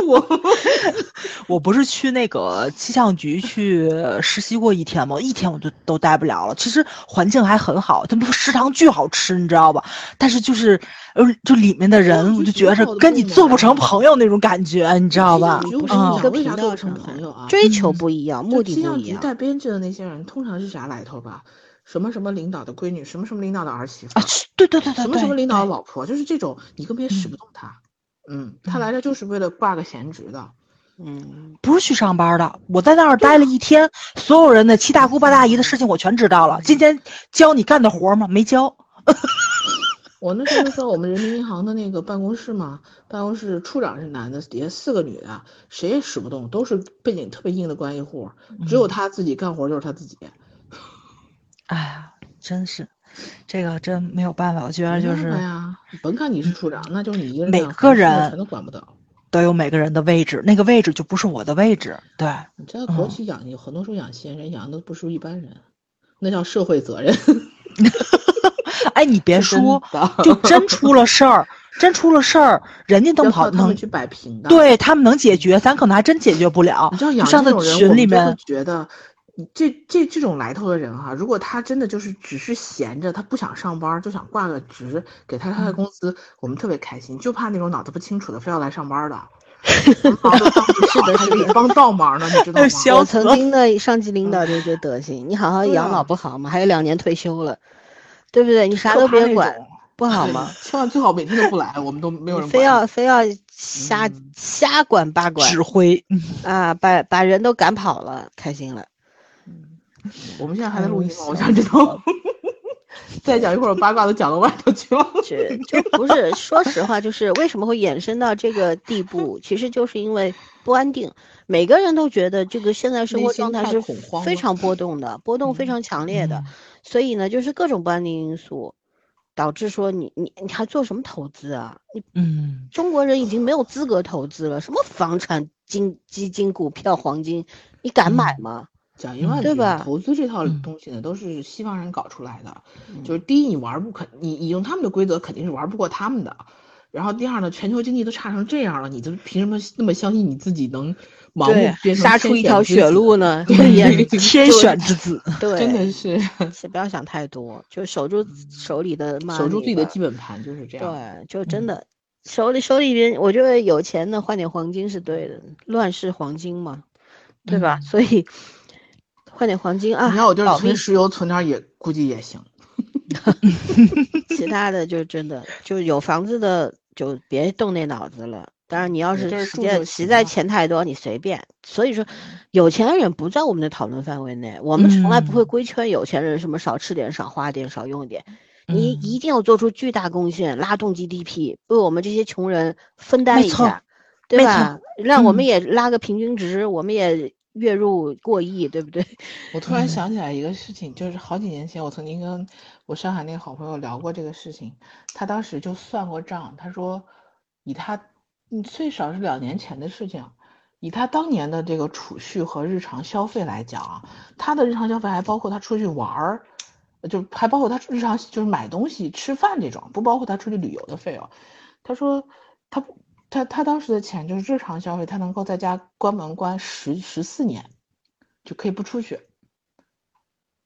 然后这才两年时间，上海就被封了，难道是他的错吗？但是我觉得他还真的是践行了这件事情，就是他虽然没有不至，他不至于不上班没工资，但是这样反而对他来说是省钱，可以尝试一下他到底这个实际在家花了多少钱。哎，哎呀，反正反正是我那天问他，我说那个我说魔都不是已经好很多了吗？他说没有，他说你看的是新闻吧？嗯，他说并不是这样子的。我说好吧，唉，希望都马上恢复。我觉得会好一些吧，就是起码新闻上好一些，也是好一些。嗯，对，现在不知道不好，先看新闻算的。好吧，只能是说那废话，两个月了还不好啊？想要咋地？病毒都被饿死了，我跟你讲。对吧？但是新闻是不可信的。今天不是有很多视频，就是地铁上采访那些大妈，啊啊大妈对啊地真话恢，复了嘛？不是地铁恢复，只恢复了四条线，上海十几条线了，好吧？嗯，一千多条公交线路只恢复了两百多条，我当年第一次去上海，上海的九号线还没修完呢。所以就这新闻就不用信了。全国人民都觉得上海解放了，只有只有不是解放，只有上海人民不觉得。我们不知道，我们还在小区里压着呢，不能出小区嗯呢，说啥好呀？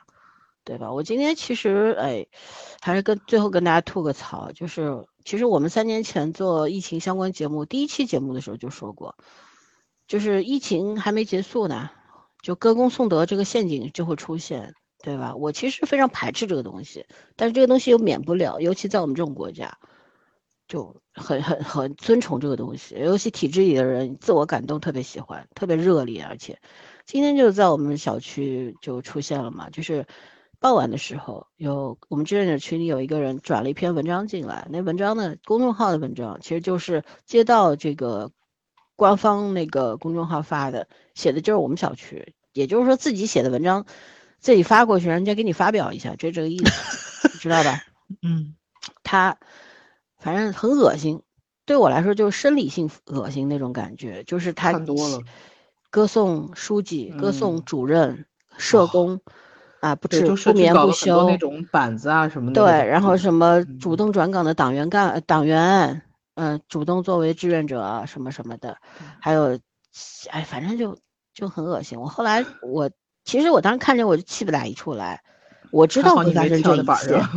我发现我知道会发生这一切，但是我我就一直是始终无法接受的。然后呢，后来你知道，就志愿者群里好多，就是他，因为志愿者群其实分两拨人，一拨人就是他们的那一帮年纪比较大的，然后就跟居委会关系特别近的那种，有可能他们就是有些都是他们的亲戚朋友什么的，就这帮人，还有一帮就是居民志愿者，像我们这种主动送送上门干苦力的人，然后那帮人就一一直在点赞，就是发那文章，因为里边就夸他们嘛，就，哎呦好文章什么什么，就在那拍马屁，你知道吗？我实在我就受不了，看不下去了，我就说，我就打了一一行字，我说，我说文章写的不错，但是呢，我说，首先我说防疫成功，我们小区防疫成功，呃，我说文章写的不错，但不觉得缺了什么吗？我们小区防疫成功，首先应该感谢全体居民的高度配合，配合是的，第二，要感谢所有站出来的居民志愿者的无私奉献。